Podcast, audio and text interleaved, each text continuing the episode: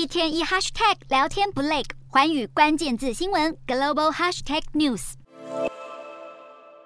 中国国际进口博览会四号在上海开幕，不过欧盟理事会主席米歇尔原本为开幕式预录了一段影片，最终却没有播放。有外交人员透露，中方可能是因为影片涉及对俄罗斯出兵乌克兰的批评，甚至还呼吁各国减少对中国的贸易依赖，米歇尔才会被消音。米歇尔过去多次在外交场合批评俄罗斯。欧洲外交官透露，米歇尔在预录的影片中称呼俄罗斯对乌克兰的行为是违法的战争，并且呼吁中国发挥影响力阻止俄罗斯。另外，他还提到欧洲应该减少对中国的过度依赖。这些言论被认为踩到了中国的红线。米歇尔和中国国家主席习近平都会出席即将在十五号登场的二十国集团峰会。这个插曲是否会让两人到时候的互动受到影响，还有待观察。另一方面，有些欧洲国家则是对中国采取比较开放的立场。在德国总理肖兹访问中国之后，法国总统马克宏也想亲自访问中国，推动双边关系的进展。不过，之前有欧盟官员才呼吁，即便中国是重要的贸易伙伴，欧洲也不应该对中国过度天真。更别忘了疫情期间中国是如何分化欧洲的。唯有团结的欧洲，才能够在国际上发挥影响力。